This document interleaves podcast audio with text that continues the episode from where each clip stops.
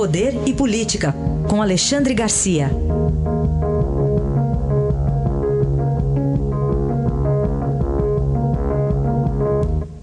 Alexandre, bom dia. Bom dia, Raíssa. Bom dia, Carolina. Bom dia. Bom, falando ainda num governo que ainda dá para se dizer está em fase inicial, né, Alexandre? Seis meses, o que, que dá para imaginar sobre a função das embaixadas brasileiras? Pois é, eu acho que não devia ser novidade, mas é uma novidade. O governo está anunciando que vai fazer, que as embaixadas agora terão função comercial, né? defendendo os interesses comerciais do Brasil. Deveria ter sido sempre assim, né? mas não é. Os americanos fazem assim. Então, em primeiro lugar, fecharam um, um, um, algumas uh, embaixadas, eu não sei se chegou a 10 ou mais do que isso, né? embaixadas totalmente inúteis, só gastadoras. Né? Fecharam. Vão manter, sim, como chefe de missão, o embaixador de carreira. Né? Com isso, resolveu aí um, um problema em relação ao Washington, estava se imaginando que podia ir alguém fora da carreira, mas vai o embaixador Nestor Forster. Aliás, eu não, eu não sei como é que está a situação ainda no Senado. O Senado estava deixando de lado o exame de 15 uh, eh, embaixadores.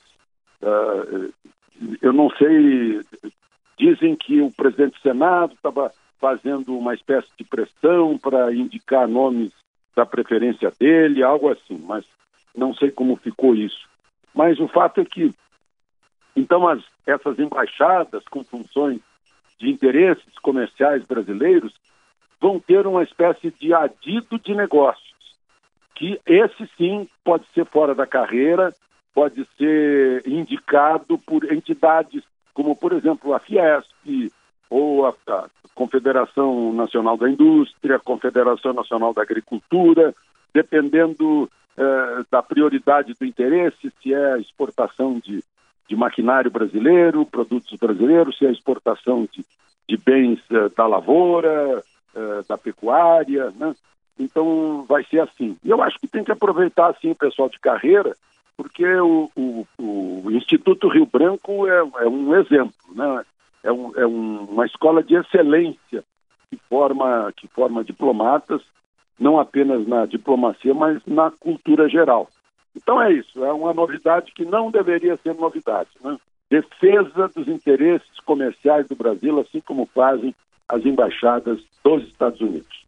Alexandre, continuando na área internacional, queria que você falasse sobre duas viagens. A do presidente Bolsonaro, ele embarca hoje no final do dia para Osaka, no Japão, vai passar um pouquinho antes na Espanha, mas tem encontros já bilaterais marcados com alguns países, entre eles China e Índia, e também a viagem do ministro Sérgio Moro aos Estados Unidos.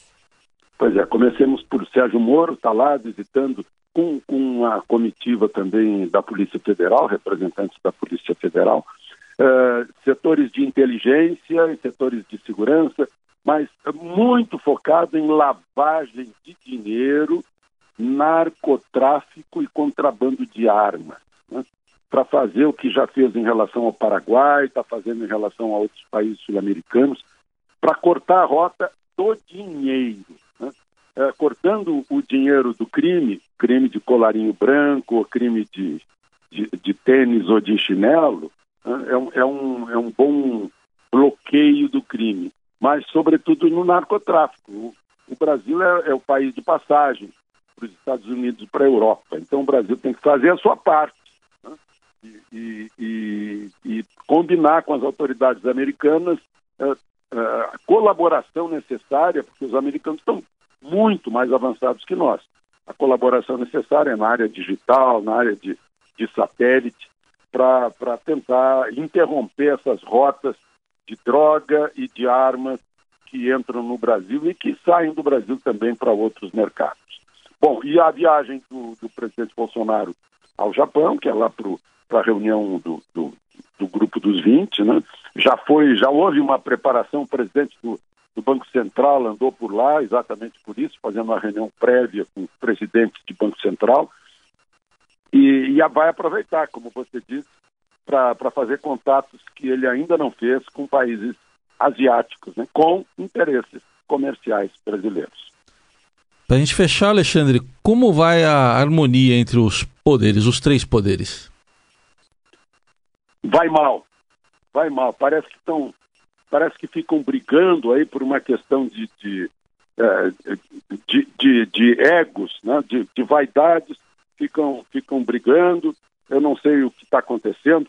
O, agora mesmo, fizeram um projeto de lei para enquadrar ministro do Supremo em crime de usurpação de competência, crime de responsabilidade que daria, daria impeachment. Né?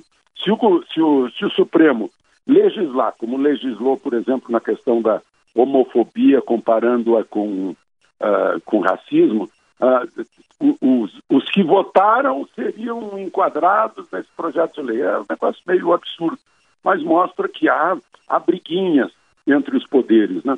o, o Supremo alega que legisla, porque os legisladores não fizeram as leis correspondentes.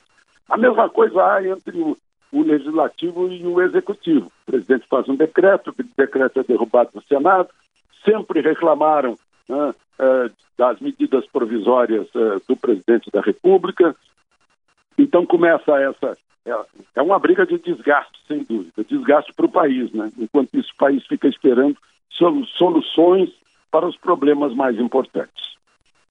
Aí está a análise de Alexandre Garcia, que volta amanhã ao Jornal Eldorado. Alexandre, obrigado e até amanhã. Até amanhã.